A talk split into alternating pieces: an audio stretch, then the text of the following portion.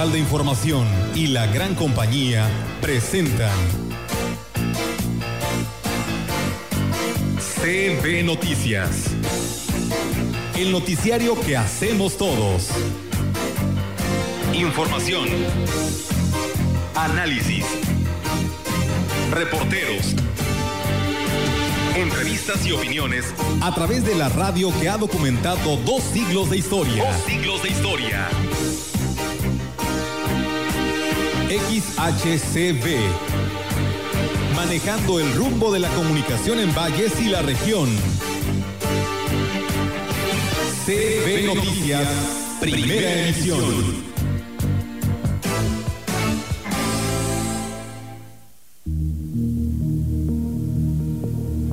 Amigos, ¿cómo están? Buenos días. Buenos días, Roberto Carlos. ¿Qué tal? Buenos días. Aquí estamos. Bueno, vamos a comenzar. Eh, quise hacerlo con este tema porque les voy a leer un poema muy bonito que precisamente cierra el libro de reflexiones del Papa Francisco, que será editado y dado a conocer en diciembre. Y aprovecho, bueno, aprovechamos, porque me gusta generalizar, para saludar al padre José Humberto Juárez Villeda, que hoy cumple años. Felicidades, padre, que se la pase muy bien. Y con el permiso de la audiencia, les voy a leer esto que eh, pidió el Papa Francisco le dio permiso a Alexis Valdés, el, humorista cubano, para precisamente colocar como cierre de su libro este poema que les voy a leer. Dice que Alexis no lo podía creer, creía que era broma.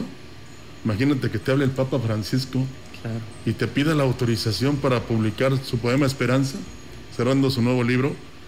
Pues es increíble. Y les digo que se los voy a leer porque va relacionado con la pandemia.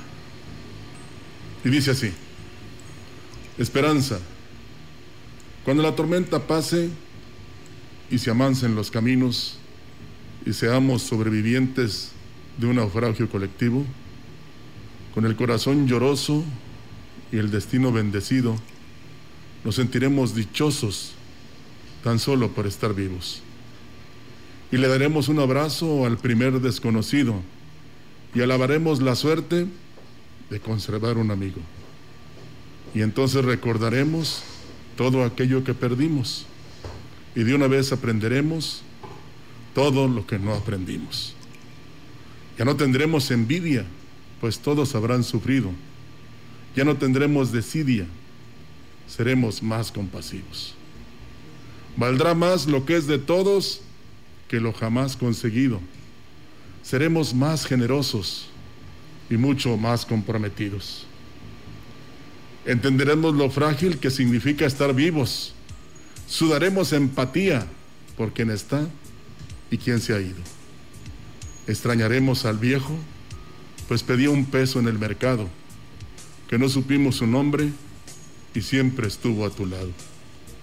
Y quizá el viejo pobre era tu Dios disfrazado. Nunca preguntaste el nombre porque estabas apurado. Y todo será un milagro y todo será un legado y se respetará la vida, la vida que hemos ganado. Cuando la tormenta pase, te pido Dios apenado que nos devuelvas mejores como nos había soñado. Bueno, pues ahí está este poema que va a cerrar precisamente el libro de reflexiones del Papa Francisco relacionados con la pandemia. Olga Lidia, ¿cómo estás? Buenos días. ¿Qué tal, eh, Rogelio Roberto? Muy buenos días y buenos días a todo nuestro auditorio. Pues bienvenidos sean a este espacio después de esta bonita reflexión que nos compartes. Así es, es que me llamó la atención y hay que darle crédito al buen Fidel Duque que lo tengo aquí en mi, Facebook y es, es real, es real ¿eh? Eh, lo que Papa Francisco está viendo y pidiendo por todos en esta situación difícil que estamos viviendo. Así es, y bueno, pues eh, amigos del auditorio, también decirles en la información que damos arranque en esta mañana que la madrugada del día de hoy, miércoles a las 4.22 horas se registró un sismo de 4.1 grados Richter en el municipio de Cárdenas, en San Luis Potosí, según la información del Servicio Sismológico Nacional. El sismo ocurrió eh, a 47 kilómetros al sureste de Cárdenas y tuvo una profundidad de 5 kilómetros. La magnitud de 4.1 grados está considerada como un sismo ligero que podría provocar el movimiento de objetos, pero no hay riesgos de daños en inmuebles. Así que, pues bueno, ahí está pues gran susto, ¿no? Pero por lo pronto tal vez muchos ni siquiera se dieron cuenta, pero ahí está ya registrado. 4.1 y también lo que pasó en Lázaro Cárdenas, en Ciudad Victoria, Tamaulipas, México, que cayó una parte del meteoro. No, meteoro. es un meteoro completo, pues imagínate, hubiera destruido mucha, mucha tierra. Pero sí es una parte del meteoro y, creo que en otra parte del, del país también sucedió lo mismo. Y pues digamos que afortunados y qué bueno que se tomaron todas las medidas allá en Yucatán, en Quintana Roo, con la cuestión del huracán, que ya bajó a categoría 1, que dice que ya se va a convertir en tormenta, pero que sí tomaron todas las medidas, 39 mil personas tuvieron que estar sí, eh, para evitar precisamente que resultaran afectadas. Como decía Pascal, lo material como quiera se repone, pero las vidas muy difícil. Muy difícil, así Fue una noche algo difícil para el país. Álgida, diría el, el reconocido. Sí, porque pues también se registró actividad en el volcán Popocatépetl el día de ayer por la, el día de hoy por la madrugada. Entonces, el volcán, el huracán y el sismo. Entonces, sí, cuidado con eso. Efectos naturales, ¿no? Sí, pero es que es momento como que la tierra está clamando que le respondas, pero bien, no destrozándola, no destruyéndola, ¿verdad? Sí. Entonces, eh, y esto de los meteoros, Olga, pues habrá que ver qué dice la NASA en relación con esto porque no creo que sea el único. Eh, es una parte del meteoro que puede ser de grandes dimensiones y ya los científicos nos darán a conocer. Los ya, por supuesto que ya estarán trabajando en este asunto, ¿no? Para conocer a detalle qué fue lo que provocó, ¿no? Así es. Así es. Seguimos con más información. El obispo de la diócesis de Ciudad Valles, Roberto Jenny García, confirmó que la próxima semana sacerdotes de iglesias y parroquias de esta congregación religiosa participarán en un retiro espiritual que se realizará en el convento Jesús María en la capital potosina. Refirió que ya preparan el programa de ejercicios espirituales que él coordinará, asistiendo también el obispo emérito Roberto Octavio Balmori Cinta. Dijo que esta acción, con la que fortalecerá su fe, se realizará del 12 al 16 de octubre y en este segundo retiro del año acudirá la mitad de los sacerdotes de la diócesis, por lo que algunos párrocos tendrán que ausentarse de sus iglesias por estos días para regresar renovados en el Evangelio de Dios. En más información y antes de darle a conocer, ayer veía la comparecencia del diputado Ochoa Reza, sea del partido que sea, no les voy a decir cuál, porque luego voy a despertar este, reacciones, como eh, una simple palabra, Olga, puede trastocar todo, eh, que querían cambiar ley, reserva o dictamen y estaba muy complicado. Y pues realmente hasta, digo porque lo comentaron en la mañana, estuvo patadas ahí entre los eh, eh, legisladores, pero se salieron con la suya con la cuestión de los fideicomisos y a ver qué pasa, porque al tiempo nos vamos a dar cuenta de si se hizo bien o se hizo mal. Nosotros nada más informamos y comentamos lo que puede, eh, digamos, ser de beneficio o de perjuicio para la ciudadanía. Mujeres que padecen dolores de espalda, cadera y bajo vientre, flujo abundante en su periodo, podrían solucionar sus problemas con baños prosparto, posparto y masaje para cerrado de cadera. Así lo informó Griselda Hernández, partera profesional, que señaló que muchas de estas molestias son consecuencia de partos naturales y que por desconocimiento las mujeres no realizan estas medidas recomendadas para devolver a su cuerpo su estado normal y así lo explica. El baño postparto se hace como para... En el trabajo de parto las mujeres pierden calor en el cuerpo, es para el calor y obviamente en el proceso de trabajo de parto si hay como los huesos se abren, como, se abren milímetros, pero pues también a veces no regresan con el tamaño o en la forma normal y las mujeres empiezan a tener dolor en la espalda, en la cadera, en el bajo vientre y baño postparto y la cerrada de cadera les ayuda. Agregó que con el conocimiento ancestral lo practican, profesionalizan y preservan las parteras de la organización MIM Zabal Parteras, espero haberlo dicho bien, que a través de sus manos con hierbas y masajes ayudan a las mujeres. Es una sesión que, bueno, las hierbas son hierbas calientes que nosotras mismas llevamos y es con agua calientita, lo más calientita que pueda. Y ya después de eso se da un masaje en todo el cuerpo y cerramos la cadera con remos. Por ejemplo, en su, en su ciclo menstrual que tengan mucho cólico, muchos gases, que sientan frío en la, en la parte baja del estómago, un dolor en la en la. Seguimos con más información. El Pleno de la Cámara de Diputados puso por, por tercera vez a votación el dictamen de la eliminación de más de 109 fideicomisos sin alcanzar el quórum de al menos 251 legisladores presentes. Se logró la aprobación del mismo, sin embargo, y a pesar de los llamados de las comunidades científica, cultural y deportiva, así como colectivos de víctimas, para rechazar el proyecto, la mayoría parlamentaria de Morena votó a favor de la desaparición de estos fondos de apoyo. Los diputados federales de San Luis Potosí, que forman parte de los 242 votos a favor que aprobaron el dictamen de la eliminación de, los fideicomisos, son José Ricardo del Sol Estrada, Martina Cázares Yáñez, María del Carmen Quiroz Rodríguez, Cuautli Vadillo Moreno, Lidia Nayeli Vargas Hernández y María Luisa Veloz Silva. Todos ellos, aparte de la bancada de Morena, y a ellos se sumó el ahora diputado del Partido Verde Ricardo Gallardo Cardona.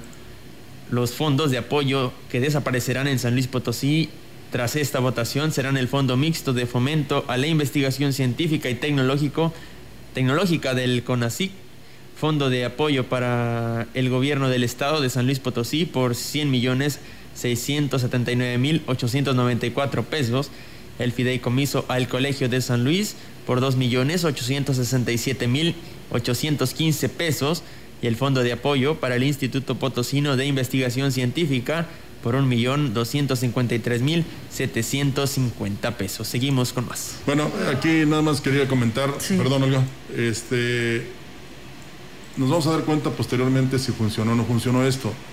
Digo, siempre tengo la duda, pero les voy a decir que este, nos dan a entender que los estados y los municipios se van a valer por sí mismos, ¿eh? en ese sentido digo, por ejemplo, en este momento lo que sucede allá en Yucatán y Quintana Roo, los uh, fondos del Fonden que tan necesarios son precisamente para cuando hay alguna catástrofe o alguna afectación por los meteorólogos. Eh, entonces eh, ahí es donde se puede ver que se está aplicando. Y ayer mencionaban, sobre todo la discusión que a mí me pareció increíble, fue de que los fondos a derechos humanos y a periodistas por 250 millones que decían que no estaban, pues ahí están. ¿Y sabes quién los tiene? El Banco del Bienestar en México. Entonces, están bien cuidados. Pero eso ya lo van a tener eh, las autoridades de Hacienda para poderlos distribuir de manera, una vez que hagan investigación, a quien lo merezca. Pues bueno, ahí está la, el tema y mientras tanto, pues ustedes eh, tómenlo bajo reserva, pero nuestros legisladores pues no defendieron estos fideicomisos. No todos, ¿eh? no, no, no, algo, por eso te iba a decir, por eso, por eso te estoy diciendo, o sea, aquí vienen ya los nombres que mencionaba nuestro compañero Roberto, nuestros legisladores. Por supuesto que ya fueron nombrados, uno de ellos es Ricardo del Sol Estrada, que está por aquí en esta lista, el cual pues bueno, lamentablemente no, no aprobó este fideicomiso a estas investigaciones para el estado de San Luis Potosí, así como también Ricardo Gallardo Cardona, así que también es diputado federal. Y pues bueno, los que ya estuvimos por ahí mencionando, los que más sobresalen, pues son los que corresponden a las plurinominales que tienen que apoyar a todo el estado, no nada más a un distrito, y pues en este caso también Ricardo del Sol. Así que bueno, pues ahí está esta información que se da a conocer que pues es parte de la tecnología, de la investigación. así es. Eh, lo publica con mucho orgullo el señor diputado. Eh, pero ahí te da ahora sí la idea, créala usted o no, de que se van más por su partido y por lo que les ordenan que por la ciudadanía. Y entre esa ciudadanía están los científicos, los deportistas, los este, que van a necesitar medicamentos especiales eh, los periodistas, el, bueno, infinidad, el cine.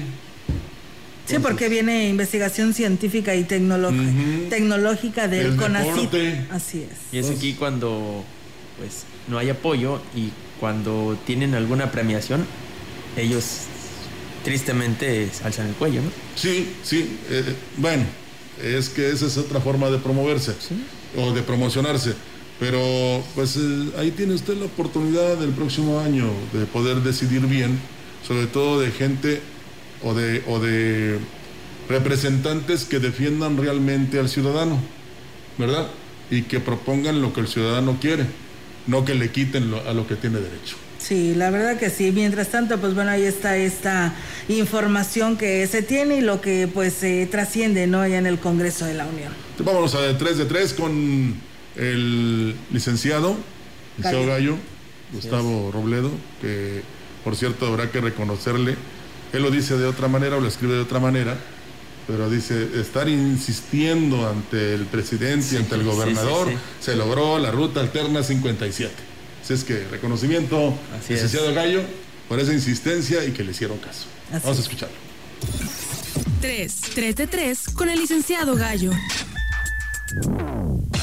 El día de ayer el subsecretario de Salud del Gobierno Federal, Hugo López Gatel, a respuesta molesta, como siempre, y para variar cuando algún medio contradice las cifras y datos del Gobierno de la República, porque recordemos, ellos tienen otros datos. En este caso, en el tema sanitario, luego de que se dieran a conocer cifras arriba de los más de 2.700 fallecidos registrados en dos días, cuando el promedio de fallecidos oscilaba entre los 300 diarios, dijo que estos casos se debían, digamos, a cifras acumuladas. Una reclasificación le llamó él. Lo que sí tiene claro, y ya si no, es que a fin de cuentas se habla de fallecidos y que ya estando sobre los más de 81.877 moños negros en todo México, no hay que olvidarnos cuando él mismo dijo que 60.000 sería una catástrofe. Pero bueno, a ellas y lo replico para que veamos a veces la insensibilidad o nos demos cuenta cómo solamente piensan que la cabeza sirve para peinarse y abrazando a los que lo han sufrido, se refirió a estas de la siguiente manera. Un incremento brusco de la mortalidad. No ocurrió así. Lo que tenemos es una reclasificación que nos permite tener una estadística más robusta. Ahora, desde luego, y quiero dejarlo muy en claro, las personas que fallecieron, fallecieron. Ay, Dios de mi vida, la que sigue. Ahora que se dieron a conocer a los ganadores del Premio Nobel de Física 2020, Roger Penrose, Reinhard Jensel y Andrea Hess, esta última experta estudiosa de los agujeros negros, explicó cómo sería caer en uno de ellos. Recordemos en pocas palabras que estos fenómenos son estrellas que ya se están extinguiendo, pero que aún así tienen una fuerza gravitatoria que nada ni nadie sería capaz de escapar de ellas. Y entonces la estudiosa científica comentó, en el remoto caso que una persona cayera en uno con los pies adelante, lo primero que sucedería es que la fuerza gravitatoria sería mucho más fuerte en los pies que en la cabeza, lo que nos destrozaría. Así que no sentiríamos nada porque ya no existiríamos. Qué interesante, mijito, para que te cultives, gallito. Y si un día, por obra y gracia del Espíritu Santo, llegas a diputado federal y está en tus manos votar a favor de que los fideicomisos para apoyar a la ciencia continúen, mínimo sepas para qué sirven. Y aquí en San Luis Potosí, pero precisamente desde la Cámara de Diputados, el día de ayer se llevó a cabo la maratónica sesión en donde se aprobó la eliminación de 109 fideicomisos que representaban un apoyo para la ciencia, la cultura, la tecnología, el arte, entre otras actividades. Y aquí en San Luis Potosí, tres instituciones recibían más de 100 millones de pesos. El CONACID, el Colegio de San Luis y el IPCID. ¿Y quiénes son los diputados federales potosinos que votaron para que estos desaparecieran, resulta que... Mejor di primero los que votaron para que sí se quedaran.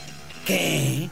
Y adornar al ejemplar Oscar Bautista. No, hombre, mijito, si solo estoy esperando que después de que se salió del verde ecologista y regresó al PRI y hasta fotos se tomó con Alejandro Moreno, presidente nacional del tricolor muy ufano, salga y venga, presuma su foto también con Elías Pesina, presidente del PRI Potosino. Y en su edificio hasta incienso le prendan como hijo pródigo. Y ahora sí, no les va a quedar ni un ápice de vergüenza a los priistas. Pero ese no es el tema. Los diputados federales de San Luis que votaron para que desaparecieran los fideicomisos de Morena. Cuautli Vadillo Moreno, Martina Cázares Yáñez, José Ricardo del Sol, María del Carmen Quirós, Lidia Vargas y María Luisa Veloz. Y por el verde ecologista, adivina. ¡Adivina! Ricardo Gallardo Cardona. A ellos sí, a nombre de la ciencia, la tecnología y las artes, denles las gracias. Muy buenos días. 3. 3 de 3 con el licenciado Gallo. Bueno, podrían decir que qué exhibida les dimos, ¿verdad? Pero pues es la verdad. Eh, votaron a favor de la eliminación de los fideicomisos y pues algunos de ellos tienen aspiraciones o suspiran por una candidatura y pues habrá que ver si su instituto político se hace responsable de lo que no debieron de haber hecho o de lo que este, manifiesten día a día. No siempre el estar con el bueno quiere decir que te va a ir bien, ¿eh? Sí. De repente hay que estar también en, una media tabla, en un equilibrio, en una balanza, para poder lograr los objetivos. Entonces, pues ahí están. Eh, y hoy sí los vamos a mencionar. Ricardo Gallardo, del Verde Ecologista, y Ricardo del Sol, que no sé si lo hayan visto acá por las comunidades. No sé si haya hecho algo en favor de ellos, porque él se la pasa haciendo exhortos nada más e invitaciones. Y Ahí están las delegaciones que iba a convertirlas en municipio. Ya va casi de salida y pues no, no se ve nada.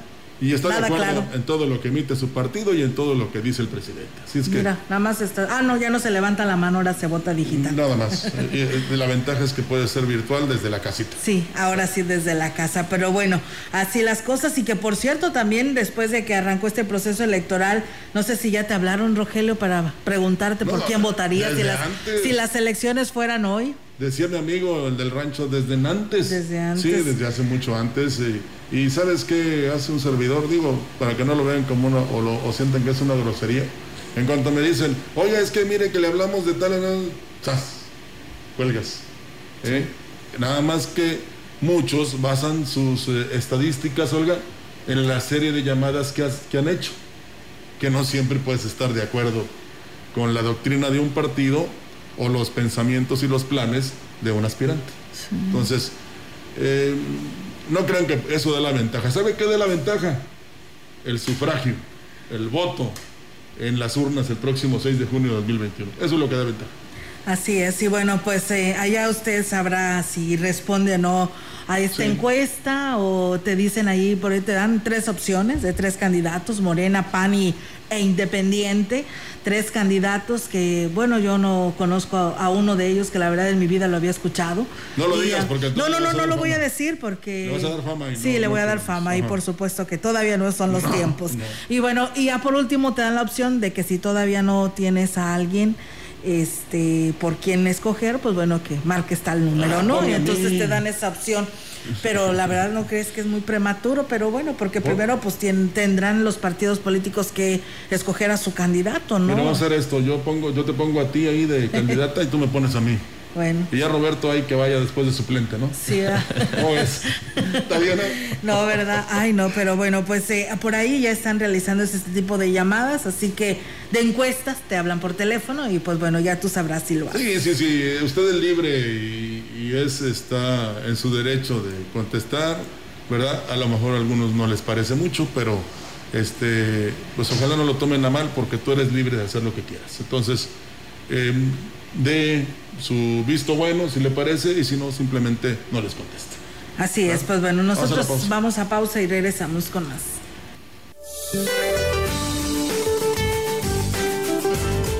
El huracán Delta de categoría 2 se localiza en tierra sobre el noreste de la península de Yucatán y se pronostica que en las próximas horas ingrese al Golfo de México frente a las costas norte de Yucatán. Su amplia circulación producirá lluvias puntuales torrenciales en el oriente de Yucatán y en el norte de Quintana Roo, puntuales intensas en Campeche y Tabasco, así como lluvias puntuales muy fuertes en Chiapas, por lo que se prevén rachas de viento de 175 a 205 kilómetros por hora en la costa norte de Yucatán y Quintana Roo. A su vez, el ingreso de humedad del Golfo de México, favorecido por la amplia circulación del huracán Delta, generará nublados y lluvias puntuales fuertes en Tamaulipas y Veracruz, con chubascos en Oaxaca. El ingreso de humedad del Océano Pacífico generará nublados y chubascos en Guerrero y lluvias aisladas en Nayarit, Jalisco, Colima y Michoacán. Para la región se espera parcialmente nublado, viento proveniente y ligero del oeste sin probabilidad de lluvia. La temperatura máxima para la Huasteca Potosina será de 34 grados centígrados y una mínima de 19.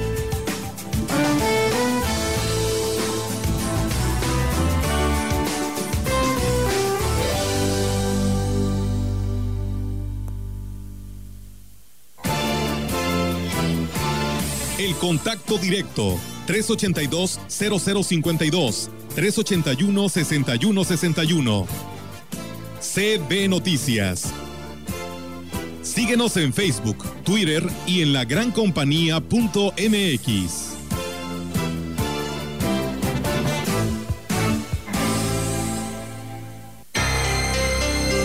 Al igual que vivir, morir forma parte del ciclo de la vida. Por esa razón fortalece los lazos familiares o da certeza a tu familia de tranquilidad para cuando ya no estés. Contribuye a la cultura de previsión. Septiembre y octubre. Tiempo para poner en orden tu testamento. Manifiesta tu voluntad sobre el destino de tus bienes. Protege tu patrimonio. La gran compañía, fortaleciendo la cultura testamentaria.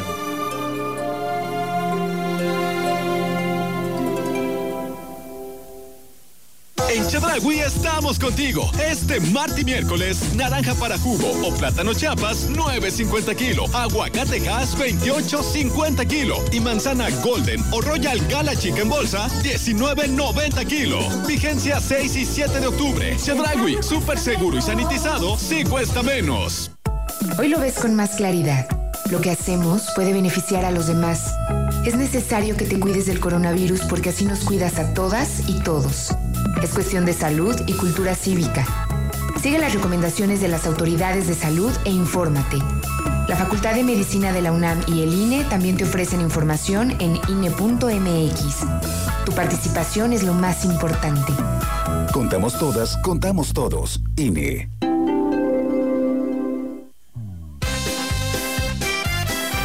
La gran compañía en la puerta grande de la Huasteca Potosina. XHCD México. Con 25.000 watts de potencia. Tres metros bajo tierra. Transmitiendo desde Londres y Atenas, en Lomas Poniente, Ciudad Valles, San Luis Potosí, México. Teléfono en cabina 481-382-0052. y en el mundo, escucha La gran compañía.mx. la diferencia de escuchar radio. XHCB 98.1 FM. Soy reina del inframundo. Mi corona es una lápida. Ni con todo el dinero de este mundo. Seguimos con más información. Los integrantes de la Comisión de Agua en el Cabildo cancelaron la reunión que tenían prevista para este martes, debido a que la regidora Socorro Calderón nunca llegó. En su papel de presidente de la Comisión del Agua en el Cabildo, Calderón Juárez los convocó a las 12.30 en la sala de juntas para tratar diversos temas. Sin embargo, pasó más de media hora y no llegó. Por lo anterior, los regidores Néstor Rivera, Guadalupe Contreras y Marco Antonio Conde ya no quisieron esperar más a la compañera y decidieron retirarse sin dar declaración alguna al respecto. Tenemos más noticias aquí en la gran compañía. Seguimos con más. El jefe de la jurisdicción sanitaria número 5, Francisco Adrián Castillo Morales, dio a conocer que esta semana se retomó la campaña de esterilización canina y felina en los municipios que corresponden al agua Azteca Norte como una opción para garantizar el control de la natalidad de las mascotas y que éstas no se conviertan en un problema de salud pública. Dijo que se tiene una programación ya contemplada y que la campaña es completamente gratuita. Es una estrategia que es muy aceptada por la población. En el primer cuatrimestre del año, que fueron las actividades que se realizaron, fueron alrededor de 534 las esterilizaciones que se realizaron, con lo que paramos esta estrategia. Ahorita, a partir de octubre y lo que resta del año, la intención es poder realizar 1.200 esterilizaciones y vamos a estar realizando en varias unidades y en varias eh, localidades. Dio a conocer algunas fechas de la campaña El día de ayer, 6 de octubre, realizaron las esterilizaciones en la comunidad del Sidral. El día de hoy acudirán al Centro de Salud de Santa Elena. El día de mañana, 8, estarán en el municipio de Tamuín, en la cabecera. En el, el día 9, en Ciudad Valles, en el Carmen 2. Y para el día 12, en el Centro de Salud Los Huastecos. ¿Sabes qué? Repite, Roberto, porque luego, no- como no escuchan bien, nos preguntan, sobre todo las de aquí de Valles. Ah, ok. Para el que, este, día... Le voy a repetir. A partir del día de hoy, acudirán al Centro de Salud de Santa Elena. El día de mañana en el municipio de Tamuín, en la cabecera de Tamuín. El día 9 en el Carmen 2, aquí en Ciudad Valles.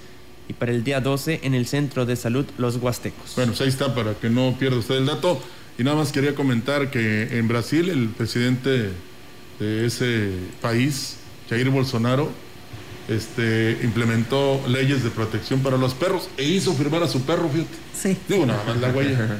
¿eh? Nada más para que se den cuenta cómo son importantes las mascotas. Así es, y mira, fíjate que agradecemos a la jurisdicción porque nos comparte para el resto de la semana, de la próxima semana, en donde estarán llevándose a cabo esta campaña. El día 13 estarán en, en el Centro de Salud de Damián Carmona, el día 14 en el Centro de Salud nuevamente de La Pimienta, el día 15 en el Centro de Salud Plan de Iguala y en el día 16 en el Centro de Salud de la San Rafael, el 19 en Tamuín, el 20 en el fraccionamiento El Sol, ahí con la señora Gloria, el día 21 en el Centro de Salud del Pujalcoy, el día 22 en el Centro de Salud de Pujalcoy, ahí estarán dos días, y el día 23 estarán en la delegación del Pujal, aquí en Ciudad Valles, en lo que corresponde al centro de salud para eh, aquellas personas que pues también el día de ayer por ahí estuvieron preguntando mucho sobre este tema, pues bueno, ahí está el calendario, se lo estaremos también compartiendo en nuestras redes sociales para que pues conozcan a detalle, porque parece ser que pues hay mucha gente interesada, ¿no?, en conocer para poder llevar a sus mascotas, y hay mucho perrito, ¿no?, por la calle. Sí, sobre todo callejeros. Eh, fíjate que lo, lo importante es de reiterar que es esterilización canina y felina.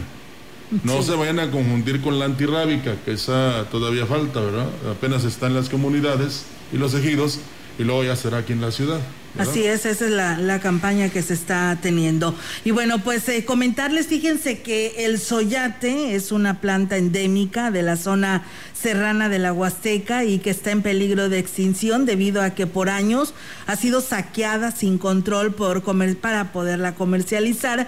Manifestaba así el ecologista Alejandro Aguilar Fernández, quien dijo que el soyate llamada barrigona o pata de elefante es muy demandada como planta ornamental, pero no se ha procurado pues su producción o su reproducción. Al contrario, desde los años 70 y 80 inició el saqueo y aquí nos habla sobre ello. Escuchemos. Y ahorita el saqueo que hay es saqueo hormiguita. O sea, es un saqueo así de que alguien sabe, conoce dónde hay arbolitos y dice, pues mira, aquí me voy a ganar una felicita. No que se dedique a eso, sino que aprovecha la demanda que existe y conoce el lugar en la sierra donde hay pequeños, pues los va a aprovechar. Es más, ya casi no hay. Yo he caminado mucho en la sierra y ah, es rarísimo, muy raro que me encuentre un sayate pequeño. Y bueno, pues fue tan impactante la reducción de su población que actualmente está en la norma 059 de la Semarnat como especie vulnerable. Hoy para poder aprovechar esta especie se requiere el establecimiento pues de una unidad de manejo de vida silvestre aprobada por la dependencia federal. Así que pues bueno, ahí está este detalle, ¿no? Del soyate que pues lo podemos ver en esta situación de extinción, como lo dice eh, el ecologista Alejandro Aguilar. Tenemos información del Congreso del Estado. Los integrantes de la Comisión del Agua del Congreso se reunieron con el director del organismo operador del agua potable y alcantarillado de Ciudad Valles, Marco Antonio Guillén Rivera, con el fin de revisar la propuesta presentada ante el Pleno del Congreso del Estado para contratar con particulares mediante proceso de licitación pública hasta por 12 años a efecto de instalar, operar y dar mantenimiento a un campo de generación de energía eléctrica mediante celda que se registra precisamente en eh, esta ciudad.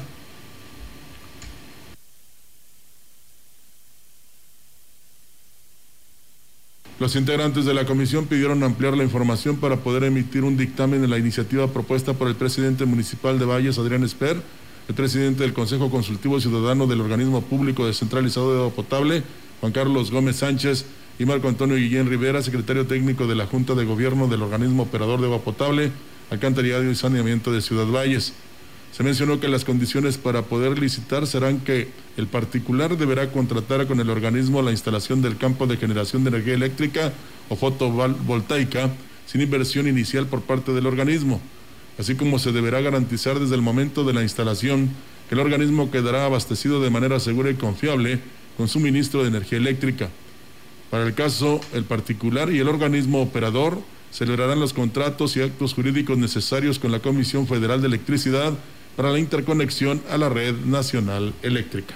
Y bueno, pues en más de estos temas del Congreso del Estado les platicamos este tema, ¿no? Que ha dado pues revuelo con lo que dictaminó, ¿no? La Suprema Corte de Justicia.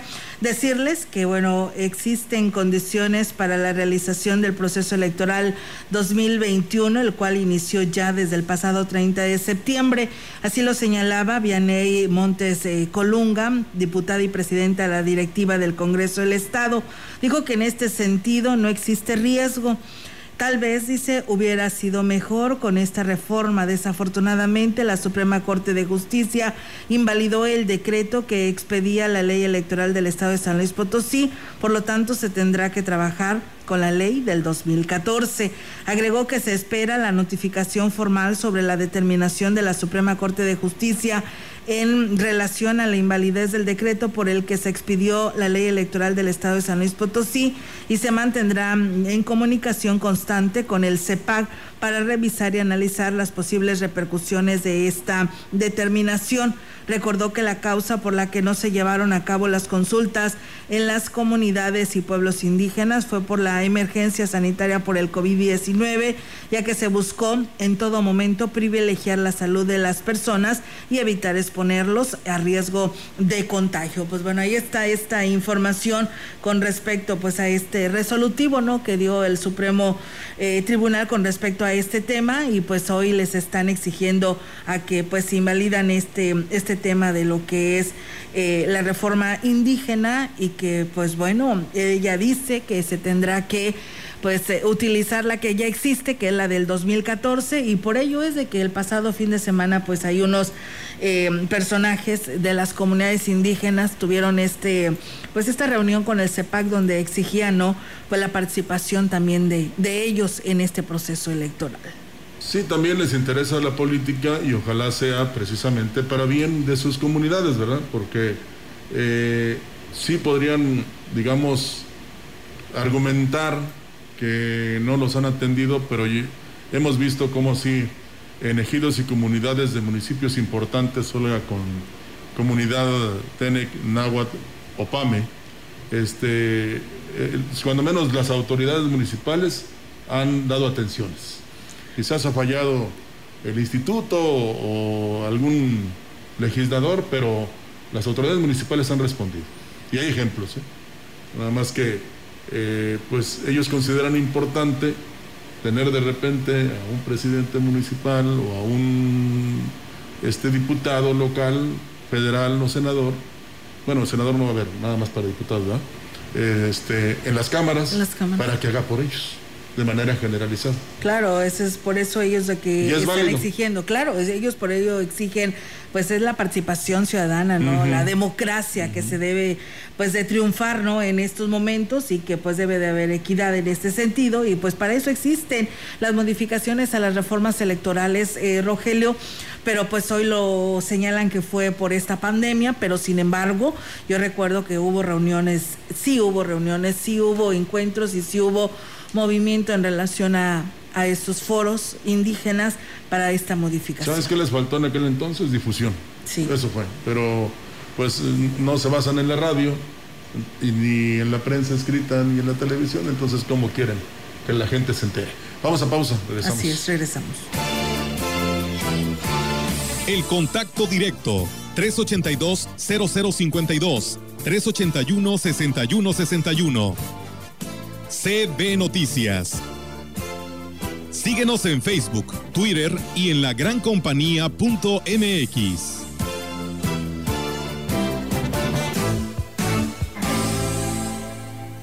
final de la década de los 60 fue una etapa de rupturas y de cambios paradigmáticos. Los movimientos juveniles se rebelaban contra las tradiciones y luchaban para llevar la imaginación al poder. Platicaremos con un ícono de la cultura de ese cambio de época, la maravillosa actriz y cantante Angélica María. Disfrutaremos las canciones que la novia de México nos ha regalado a lo largo de su carrera. Nos escuchamos este domingo a las 10 de la noche en la Hora Nacional. Crecer en el conocimiento. Volar con la imaginación. Esta es una producción de la Dirección General de Radio, Televisión y Cinematografía de la Secretaría de Gobernación. Tengo 17 años, mi mamá falleció de cáncer. Ese vacío que dejó ella al irse me hundió, es lo que me tiene aquí. Me fui empezando a juntar con malas amistades y me dejé que, me envolvieran y dije, pues va. La probé y me gustó y de ahí me agarré.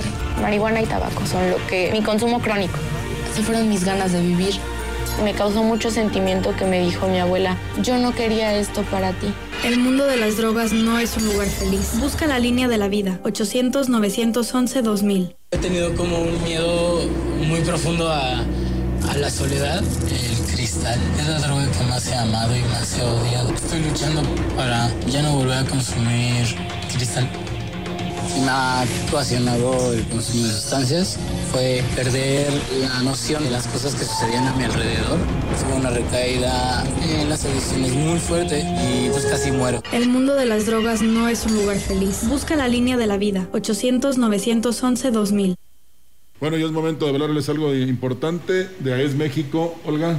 Así es, eh, Rogelio, eh, fíjate que el pasado 25 de septiembre, AES México, las termoeléctricas ubicadas en el municipio de Tamuín, pues le siguen dando continuidad a su compromiso con comunidades y pues eh, específicamente con el tema de la salud con los tamuinenses, ya que pues realizan pues otra nueva entrega de suministros a lo que vienen siendo los centros de salud de este municipio. En esta ocasión, pues bueno, apoyaron a centros de salud como Estación Tamuín y Las Palmas, esta responsabilidad social, donde recibieron por tercera ocasión la entrega de diversos materiales para lo que tiene que ver la higiene, eh, como son cloro, pinol, champú para manos, detergentes y además también algunos guantes que les sirven para ellos para su protección personal, por supuesto, en el tema de salud que da servicio a la comunidad en estos centros y esto pues es parte no del trabajo de la responsabilidad social de estas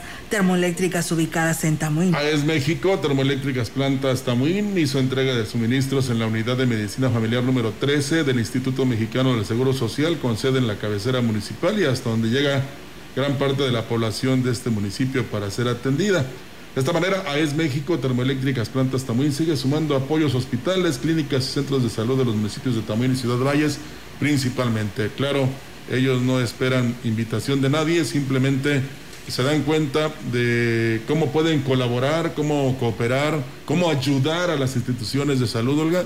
En este caso, AES México, Termoeléctricas Plantas Tamuín, así lo hace y eso indudablemente que es eh, muy agradecido por las personas que pues están atendiéndose de su salud. Así es, fíjate que también Rogelio hicieron entrega eh, a la unidad de medicina familiar número 13 del Instituto Mexicano del Seguro Social con sede en la cabecera municipal de Tamuín y de esta manera pues también se les ayudó a la población de este municipio al ser atendidos en este instituto. Pues bueno, ahí está la información de las termoeléctricas ubicadas en Tamuín. La opinión, la voz del analista, marcando la diferencia. CB Noticias. Y bien, amigos del auditorio, seguimos con más temas. Y bueno, pues como todos los miércoles, siempre un gusto saludarlo y tenerlo en los micrófonos de la gran compañía, el maestro Marco Iván Vargas, que nos comparte su opinión. Adelante, maestro, buenos días. Amigas, amigos de la gran compañía, es un enorme gusto para mí saludarles por este medio. En esta ocasión quiero compartir con ustedes un comentario a propósito de, que, de algo que eh, recientemente ocurrió en la Suprema Corte de Justicia de la Nación y que tiene efectos sobre la organización de las elecciones de San Luis Potosí. Les platico rápido. Algunos de ustedes recordarán que en el pasado mes de junio el Congreso del Estado publicó una nueva ley electoral para el caso de San Luis Potosí. Y esta ley electoral tenía algunas disposiciones en materia de indígenas. Pues bien, eh, tanto la Constitución de los Estados Unidos mexicanos como un montón de disposiciones eh, internacionales han establecido obligaciones para que cuando se establecen eh, leyes, reglamentos o disposiciones en materia indígena, previamente se les tiene que realizar una consulta a las comunidades indígenas. Y lo que ocurrió en el caso concreto eh, de este relato que les estoy haciendo es que la Suprema Corte de Justicia de la Nación eh, resolvió un recurso de inconstitucionalidad porque el Congreso del Estado omitió consultar a las poblaciones indígenas para la formulación de esta ley electoral. Eh, sin embargo, hay que decir en honor a la verdad que esta omisión no fue deliberada o no fue intencional, sino que en realidad se estaban realizando actos o, eh, previos o preparativos para realizar estas consultas, pero después por el periodo de la pandemia no se pudieron realizar. La situación concreta en la que nos encontramos ahora es que la Suprema Corte de Justicia de la Nación eh, estableció que la ley electoral que se aprobó en el pasado mes de junio de, 2020 no es válida, sino que ahora las elecciones las vamos a realizar con la anterior ley electoral del Estado de San Luis Potosí. Entonces, esto implica que la autoridad electoral local, que en este caso es el CEPAC, el Consejo Estatal Electoral y de Participación Ciudadana, tendrá que emitir reglamentos, lineamientos y disposiciones basados en la ley anterior. Esta no es una situación complicada, no es una situación difícil eh, y lo que se trata de hacer en el, en el corto plazo, desde luego, es procurar en todo momento una cosa que se llama el principio de certeza, que implica que todos los contendientes y que todos los jugadores conocen las reglas antes de que inicie el juego. Lo que ahora hay que estar es finalmente estar alerta y estar a la expectativa porque en la medida en la que se vayan procesando todas estas disposiciones o estos reglamentos, tendremos bastante más claro eh, cuáles serán las siguientes etapas dentro de la formulación de un proceso electoral, que todos entienden, que todos participan y eh, que son reglas claras para todo el mundo. Muchas gracias, nos escuchamos la siguiente. Bien, pues eh, tuvimos ahí un problemita del audio eh, que viene de origen, pero bueno, ahí está, ¿no? La intención, ¿no? De lo que señala un consejero, ¿no? Del Consejo Estatal Electoral de Participación Ciudadana con eso de la Suprema Corte de Justicia, de lo que hablábamos hace un momento, Rogelio Roberto, con respecto a la participación de los pueblos indígenas. Y bien, pues Será nosotros... interesante escucharlo de posteriormente, ya de una manera total y completa, así es que ahí lo vamos a modificar posteriormente. Bueno, vamos a, a información del gobierno del Estado con la presencia del secretario general de gobierno Alejandro Leal Tobías, el secretario de Seguridad Pública Jaime Ernesto Pineda Arteaga, el fiscal general del Estado Federico Garza Herrera, el general de Brigada Diplomado de Estado Mayor Guzmán Ángel Castillo, González Castillo, comandante de la doceava zona militar y representantes de la Guardia Nacional, los grupos de coordinación local de San Luis Potosí y Zacatecas acordaron fortalecer la estrategia conjunta de combate a la delincuencia en sus municipios limítrofes para reforzar la seguridad en ambas entidades y así garantizar el bienestar de la población. En una reunión de trabajo celebrada este martes en el Palacio de Convenciones con el secretario de Gobierno de Zacatecas, Jeú Salas Dávila, así como autoridades de seguridad del vecino estado, se establecieron los esquemas de colaboración entre ambos estados a fin de reducir el índice de criminalidad en sus jurisdicciones. Las autoridades de ambas entidades coincidieron en mantener un trabajo colaborativo que beneficie la seguridad de los dos estados, sin buscar ningún fondo político, dado que ello no aporta soluciones a esta problemática. Por el contrario, se acordó coordinación, cooperación e intercambio de información para garantizar resultados. Las autoridades cruzaron información sobre la incidencia delictiva de las zonas limítrofes y evaluaron los resultados logrados con sus respectivas estrategias de seguridad a fin de enfocar esfuerzos para disminuir el índice delictivo que se ha agudizado por factores como la disputa entre carteles y la actual crisis económica por la pandemia. Los responsables de la seguridad y procuración de justicia de las dos entidades acordaron mantener una mesa de trabajo que les permita compartir información de inteligencia, detenciones y estrategias, además de establecer bases de operación mixta integradas por autoridades de ambos estados que se establecerán en las dos zonas limítrofes. Tenemos más aquí en la gran compañía de eh, gobierno del estado. Vamos a escuchar esto que es un consejo, que es una sugerencia y que mientras la sigamos manteniendo, por supuesto que seguiremos recuperándonos por esta situación de emergencia que estamos viviendo. Soy el doctor Víctor Alba Torres, coordinador de unidades de primer nivel de atención y en este regreso a la nueva normalidad te quiero explicar cuáles son las medidas de prevención para ti que eres usuario del transporte público. Antes de abordar el transporte público es importante que utilicemos nuestro cubrebocas, que lo coloquemos de una manera cómoda, que taquemos perfectamente nuestra nariz y boca. Una vez que abordemos y que el chofer nos haga el cobro, que en manera de lo posible respetemos nuestra sana distancia con el resto de los usuarios, que tengamos que tocar pasamanos y otras superficies, después nos lavemos las manos con la solución alcoholada siguiendo la técnica de lavar nuestras palmas, nuestro dorso, los pliegues interdigitales. Una vez a bordo, es importante que evitemos tocar superficies, tocarnos la cara y evitar el consumo de alimentos y bebidas, ya que eso nos obligaría a retirar nuestro cubrebocas. Por tu familia, si sales, cuídate. Prosperemos juntos, Gobierno del Estado. Y bien, amigos del auditorio, para dar eh, seguimiento al proyecto de declaratoria de la Sierra de San Miguelito como área natural protegida, el gobernador Juan Manuel Carreras sostuvo un encuentro con la secretaria del Medio Ambiente y Recursos Naturales, María Luisa Albores González, donde se planteó que durante octubre y noviembre se realizarán reuniones informativas para dar a conocer los alcances del estudio técnico de la Universidad Nacional Autónoma de México ante los núcleos agrarios residentes de la zona con el objetivo de establecer diálogos para el con- lo que es la construcción de acuerdos.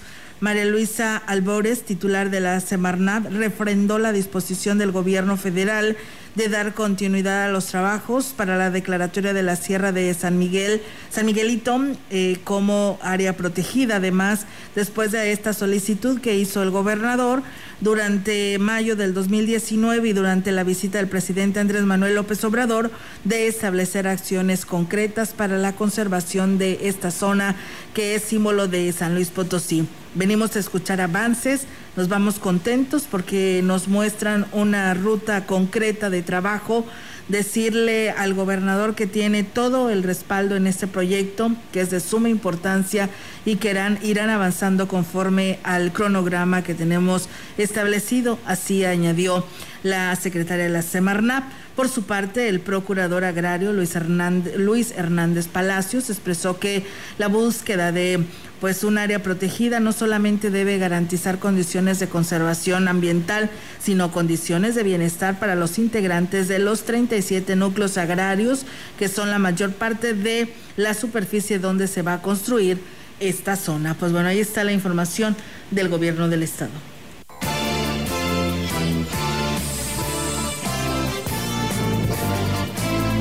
En contexto.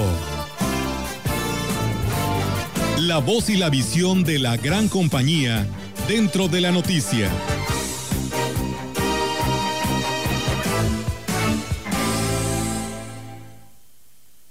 Las elecciones como arma política. La simulación, la hipocresía disfrazada de buenas acciones está tan arraigada en la política mexicana que es difícil de erradicar. Por desgracia, los gobernantes justifican todas sus acciones de la manera más inverosímil y además con un desparpajo que impresiona.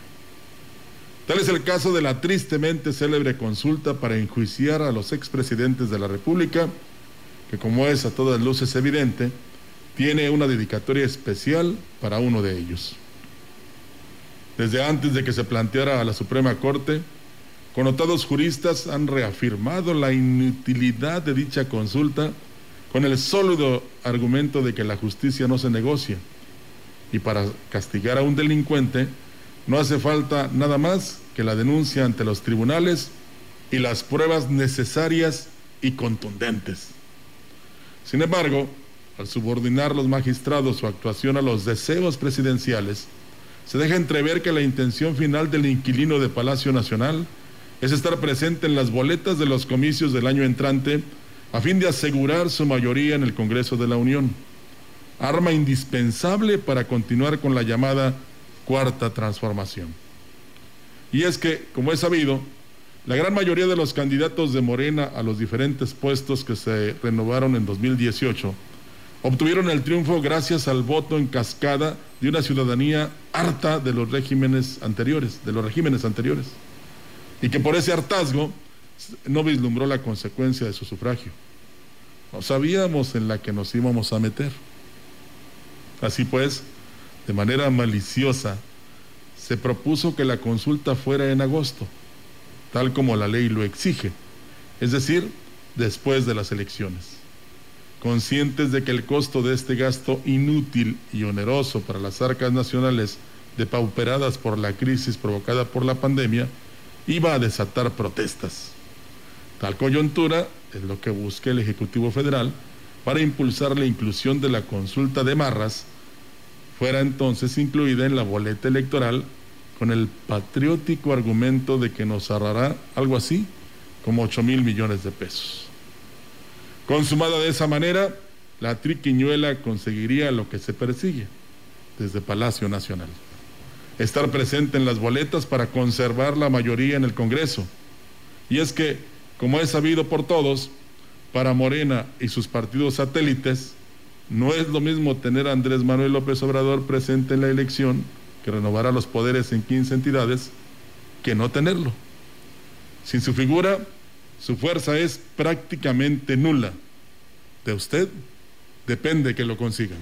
Así es, y bueno, pues ya nada más para eh, pues eh, concluir con esto, eh, lo que se estará renovando para el 2021, pues otra vez y nuevamente los 500 diputados, Rogelio, Roberto y amigos del auditorio, en lo que se refiere en el Congreso de la Unión, 300 diputados son de mayoría relativa y 200 de representación proporcional.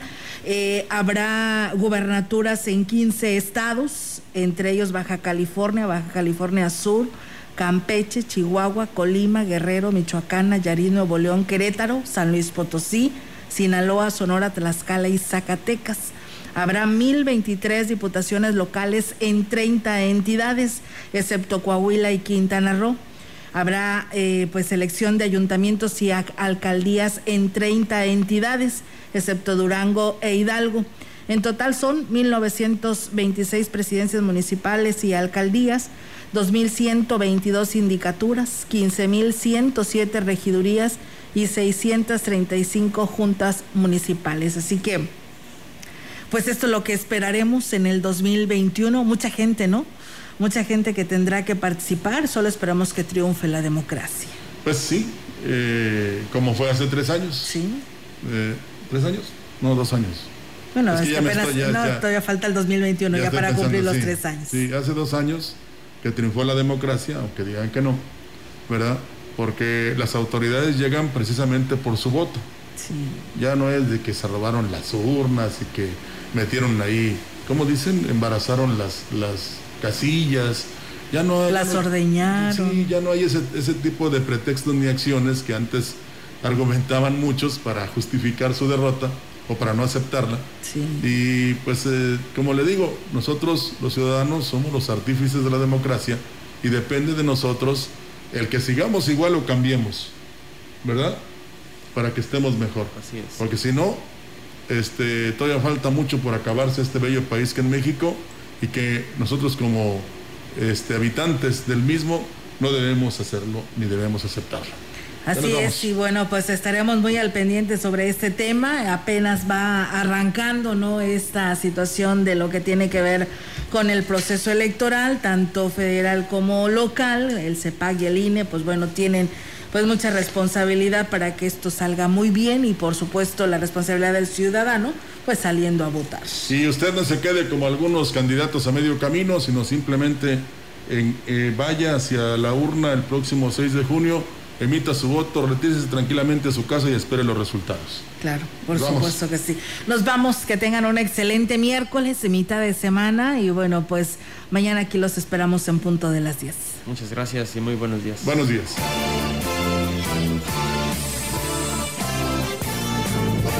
CB Noticias. el noticiario que hacemos todos. Escúchanos de lunes a sábado. 2020. Todos los derechos reservados. CD, la gran compañía. La radio que ha documentado dos siglos de historia en Ciudad Valles y la región.